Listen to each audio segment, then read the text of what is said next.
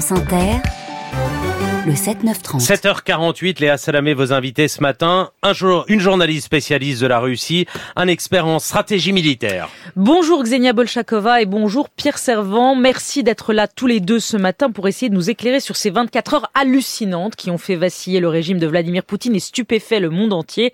La rébellion donc de Yevgeny Prigogine qui a lancé ses troupes vers Moscou avant de faire volte-face à 400 km de la capitale et de négocier un deal. On va parler de ce deal, mais d'abord, comment qualifiez-vous les événements de ce samedi Pierre Servant, vous avez parlé d'un moment surréaliste, vertigineux. Est-ce à vos yeux un épisode décisif pour le régime de Vladimir Poutine, voire pour l'histoire de la Russie? Oui, absolument. Je pense que c'est un séisme, même si euh, l'explosion volcanique n'est pas allée jusqu'à son terme, c'est-à-dire la, la, la, lave n'est pas remontée jusqu'à Moscou. C'est un séisme et je pense que le trône du parrain Poutine, puisque Poutine fonctionne comme un chef mafieux. Ce trône est fragilisé pour trois raisons, parce que Poutine n'incarne plus la force et la violence. Il y a quelqu'un de plus fort et de plus violent qui s'est affirmé, même si c'est retiré en cours de route. Euh, Poutine a fait des mauvais choix pour les clans qui lui sont euh, soumis, notamment avec l'invasion de l'Ukraine, le business a été touché par les conséquences de la décision de, Poutine euh, d'invasion. Et puis Poutine a montré qu'il était incapable en tant que parrain à réguler les tensions au sein de son clan. Donc en général, quand un parrain est affaibli sur ces trois items qui structurent, Alors c'est un, c'est un trône à trois pieds, on pourrait en inventer un quatrième, mais voilà. Donc c'est fragilisé et je pense que l'affaire n'est pas terminée et que le pouvoir poutinien est très sérieusement fragilisé. Xenia Bolchakova, vous qui êtes franco-russe, euh, vous parlez carrément de coup d'État. Euh, on a beaucoup entendu ce week-end euh, parler de coups de sang, de coups de com euh, d'Evgeny Prigogine, d'autres théories complotistes qui évoquaient même une manipulation du Kremlin pour mettre en scène le retour d'un homme fort de, Vladimir Poutine, justement, avec ce discours qu'il a tenu samedi matin en parlant d'Evgeny Prigogine le traite. La réalité, c'est qu'il s'agissait bien d'une tentative de coup d'État, parce qu'on a aujourd'hui des éléments qui prouvent la, la préméditation de cette action. on sait qu'Evgeny Prigogine euh, essayait de faire des stocks d'armement depuis quelques mois. On sait également que le point de rupture, c'était ce moment où le Kremlin, le ministère de la Défense, décide de faire passer cette fameuse loi qui plaçait sous tutelle du ministère de la Défense toutes les compagnies militaires privées, y compris Wagner. c'était inadmissible pour Evgeny Prigogine, qui ne voulait surtout pas se retrouver sous la tutelle de Shoigu et de Gerasimov, donc le ministre de la Défense et le chef d'état-major russe. Il espérait, il comptait sur un soutien de Vladimir Poutine qu'il n'a pas eu. Et là se produit ce point de rupture et, et prise cette décision euh, de, euh, euh, de, de se rebeller. Et donc ce qui, ce qui est intéressant, c'est qu'on sait aussi aujourd'hui qu'il y avait dans l'entourage de Vladimir Poutine un certain nombre de traîtres qui étaient prêts à changer de bord et qui auraient encouragé euh, Evgeny Prigogine à passer à l'action. Mais c'est ça, c'est pour ça qu'il a fait volte-face, c'est parce qu'au fond, il n'a pas reçu le soutien qu'il attendait de cet entourage de Poutine qui lui avait dit si tu vas, on te soutient. C'est ça, à votre sens, qui s'est passé? C'est une, c'est une des explications. Ces soutiens qu'on lui avait promis ne sont pas sortis du bois, ne se sont pas manifestés. L'autre élément très important, c'est que les soutiens qu'il avait au sein du ministère de la Défense, donc les généraux comme Sourovikine ou encore Alexei, euh, Vladimir Alexeyev, pardon, euh, ces généraux-là qui étaient de son côté euh, le soir même, le vendredi soir, aussi tout d'un coup changent de camp, enregistrent des vidéos en appelant les combattants de Wagner à faire demi-tour. Et puis dernier point, il y a toute l'ultra-droite politique en Russie qui était aussi du côté de Prigogine, donc ce soutien politique sur lequel il fallait aussi compter si jamais il y avait une révolution de palais, eh bien ce soutien-là aussi euh, se détourne d'Evgeny Prigogine. Donc on a trois éléments, et sans parler pardon du dernier, euh, qui sont les hommes de terrain, donc les combattants. Nous, on a pu discuter avec euh, avec des gars qui étaient qui étaient sur Rostov et avoir chez Wagner chez Wagner euh, et euh, certains d'entre eux n'avaient aucune information sur ce qui était en train de se passer. Il y a également eu des pressions sur des combattants. Certains y sont allés carrément euh, le fusil sur la tempe. Mmh. Donc on sait très bien qu'il y a un service de sécurité interne chez Wagner très important, le SB, qui a fait des pressions euh, incroyables pour que ces gens, pour que les mercenaires euh, suivent, suivent Evgeny Prigogine. Pierre Servant, vous avez les mêmes informations que Xenia Bolchakova? Oui, effectivement, il y, a, il y a deux hypothèses. Une, c'est euh, l'aventure, il veut aller sur Rostov-sur-le-Don pour capturer Gerasimov qui s'y trouve, ou le complot, et je suis effectivement plutôt, et les, les, les sources que j'ai pu interroger sont plutôt sur le fait de quelque chose préparé de longue date, et puis en cours de route, effectivement, comme ça arrive dans l'histoire des, des, coups d'État, euh, les, les, chefs militaires ou des relais dont ils pouvaient, euh, sur lesquels ils, ils, pensaient pouvoir compter se sont euh, défaits.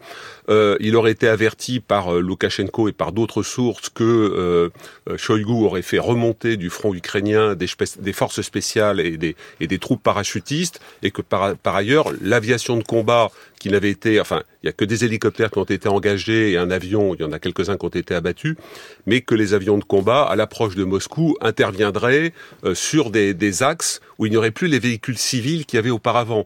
Les, oui, enfin, il y a quand même quelque chose et qui a étonné les Ukrainiens. Eux-mêmes ont réagi en disant c'est quand même stupéfiant qu'ils puissent parcourir des centaines de kilomètres dans le territoire russe sans qu'ils n'aient été arrêtés. Ça, ça reste la plus grande étrange. Ça, ça, montre que parce qu'il y avait des alliances avec l'armée. Ils, l'ont laissé, ils les ont laissé passer. Alors il y, a, y a des il y avait des alliances et puis surtout il y a une déliquescence complète de l'État euh, russe et, et, et, poutinien qui a déjà été observé dans la région de Belgorod, parce que finalement, euh, Poutine qui n'arrête pas de dire que c'est l'OTAN qui cherche à attaquer la Russie, jusqu'à présent, ceux qui ont attaqué la Russie sont des Russes. Alors soit des Russes pro-ukrainiens qui sont rentrés dans la zone de Belgorod, et on a eu des témoignages notamment de Ilya Ponomarev, qui est le, le, le, un ancien député euh, russe, qui représente une branche d'opposition euh, euh, qui a un bras armé, qui est rentré dans la zone de Belgorod et qui a expliqué à plusieurs reprises que quand ils sont rentrés dans la zone de Belgorod, en fait, ils sont restés, ils sont allés très loin parce qu'ils n'ont pas rencontré de résistance.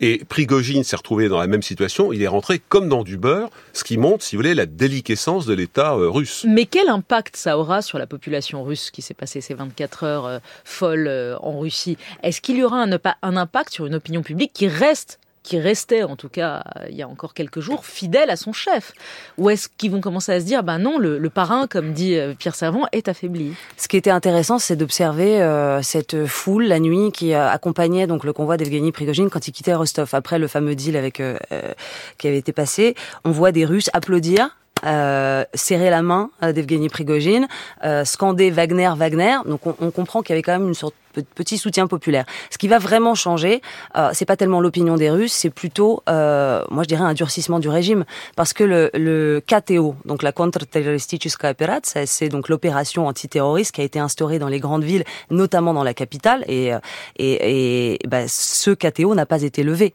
Et ça induit un certain nombre de, oui, de, possibilités pour les forces de l'ordre, pour la police, pour le FSB, euh, de mener des opérations qu'elles qu'elles ne sont pas normalement euh, censées mener euh, en temps normal. Durcissement du régime. Durcissement et, du régime. et, vous, Pierre Savant, vous parlez de, de l'affaiblissement de Poutine aussi au, au, niveau international et notamment chez l'allié chinois, qui ne n'aime pas du tout ce qui s'est passé, évidemment, ce week-end. Non, mais vous imaginez Xi Jinping, ce à quoi il a, il a assisté, son allié, qui se, qui se, qui est complètement déliquescent.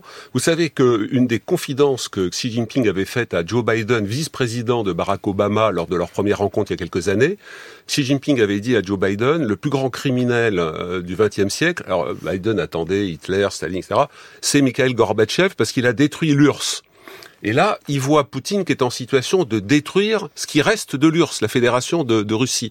Donc je pense que du côté de Pékin, déjà que la cote de popularité, l'image de marque de cette Russie, euh, voilà, et donc les, les, répercussions aussi internationales. Et en Afrique, vous croyez que les chefs d'État africains qui, qui, ont fait appel à Wagner et qui voient ce désordre, pour pas utiliser un autre terme, vont pas se poser des questions. Donc les répercussions, pour l'instant, mais ils vont quand même se poser des questions parce que même si Wagner, euh, les, les miliciens rentrent enfin, sont récupérés par l'armée russe.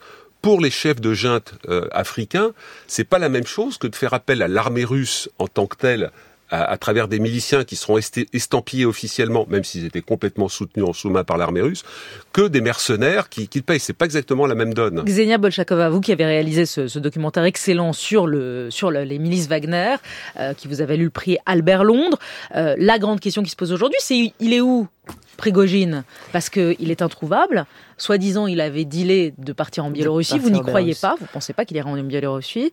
Alors, il est où, vous savez? Alors, pour l'instant, on ne sait pas où il est. On sait qu'il n'est pas au Bélarus. Euh, il y a plusieurs options. Il peut être euh, à Saint-Pétersbourg. Il peut être aussi euh, un petit peu en vadrouille entre les différentes bases certains le disent euh, entre Bangui et Saint-Pétersbourg. Il est sûrement quand même en Russie, euh, en large, train de régler hein, entre Bangui et Saint-Pétersbourg. Mais ouais, non mais il y a beaucoup de possibilités. Hein. Vous avez vu après la perquisition dans les dans le QG de Wagner, on a trouvé euh, les, les, autorités russes ont trouvé une dizaine de passeports avec une dizaine de fausses identités.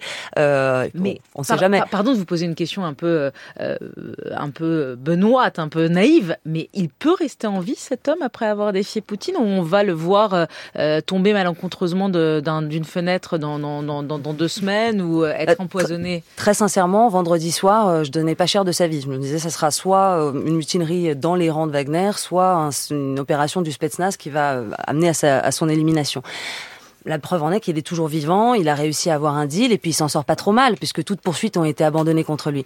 On avait quand même euh, le FSB qui euh, qui était sur le coup, il était censé euh, probablement aller en prison et là il est libre alors que, rappelons-le, il y a quand même 13 pilotes de l'armée russe qui ont été tués pendant ces 48 heures. Hmm.